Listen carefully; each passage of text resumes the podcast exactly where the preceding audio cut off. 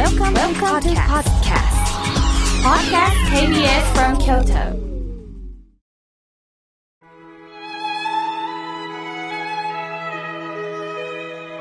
改めまして、僧侶の河村明慶です。今日の法話のテーマは、人生と海についてお話しいたします。まもなく7月23日は海の日ですね。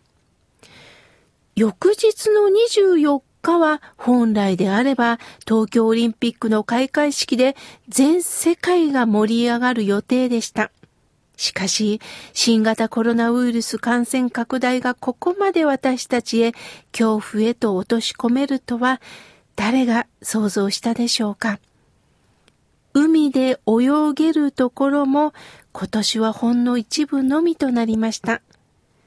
さて、この海を思い浮かべ、皆さんは何を想像しますか？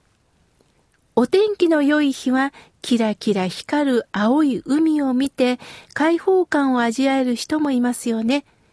この先にはどの国があるんだろうと想像できる広い海です。しかしある方は大切な人を海の事故で失ったという方もおられるでしょう。東日本大震災で大切な人が津波に飲まれたという方もおられます。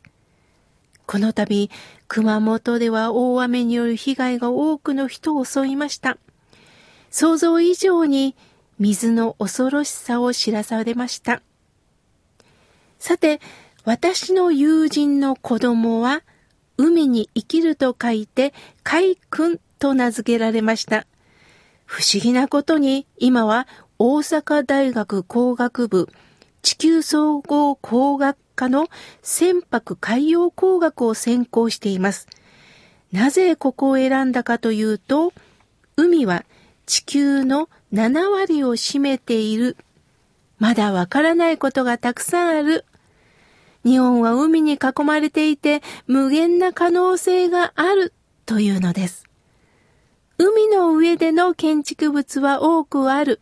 特に宇宙に向けられることが多いけど、僕は海の中の研究をしたいと勉強されているんです。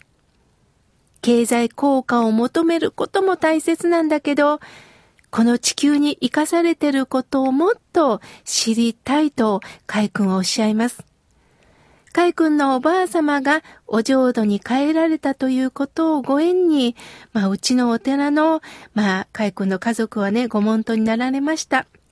本当にこれからの研究が楽しみです。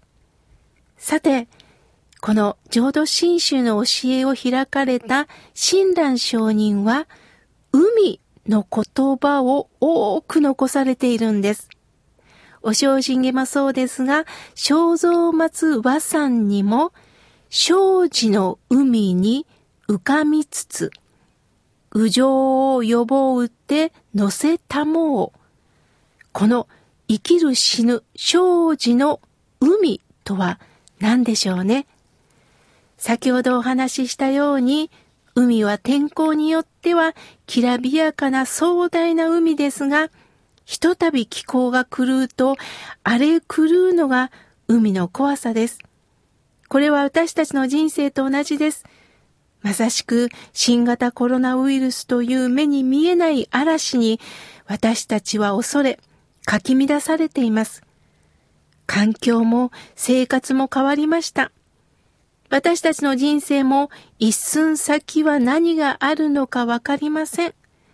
このウルテンの迷いの世界を親鸞上人は海に例えられたんです。そんな私たちは自力で悟りの世界へ到達することはできないんです。むしろこの苦悩の海に沈んでしまいます。皆さん想像してください。大海のど真ん中にいるんですよ、私たちは。すると島影も船も見えないんです。何も耐えるものがないままもがいてる姿が今の私たちなんです。そこに阿弥陀様は一艘の大きな船を出してくださいます。本願、阿弥陀様の願いがいっぱいいっぱい底中に広がった大きな船です。その船に乗るための条件はありません。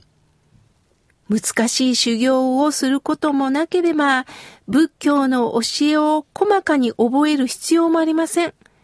倫理や道徳をきっちり守り、戒律を守ることのできる善人だけを求めているわけではありません。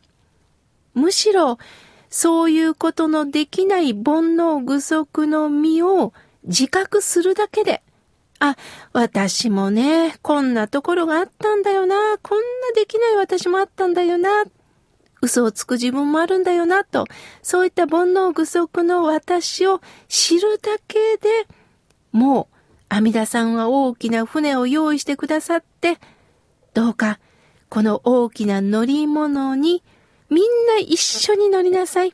そして、悟りの世界に渡したいと願っておられるんです。大きな船を出すだけではないんですよ。みんなを乗せて浄土へと導きたいと声を限りに生じの海に沈む私たちに呼びかけ続けておられるんです。ですから、阿弥陀様はね、声の仏さんなんですよ。大きな船、大乗仏教って聞いたことがあるでしょ？大きな乗り物って書きます。シーラ上人は人間のこの人生を何度回、渡りがたい海とも表現しているんですね。私は師匠によく言われました。河村くん、何が何でも自分の力で成功してみせると思ってる以上、しんどい人生しかないぞ。力を抜くと違う世界が見える。力を抜いて、あとはお任せや、とおっしゃいました。私たちはね、いろんなことがあるとね、まずは最初は頑張ろうと喝を入れるんですね。病気になると、いや、病気に打ち勝つぞ。苦難が襲ってくると何が何でもこの状況を乗り越えるぞと言い聞かせようとします。この自粛生活が続いた時も私もそうでした。今こそ家族は私が守ろうと力が入りました。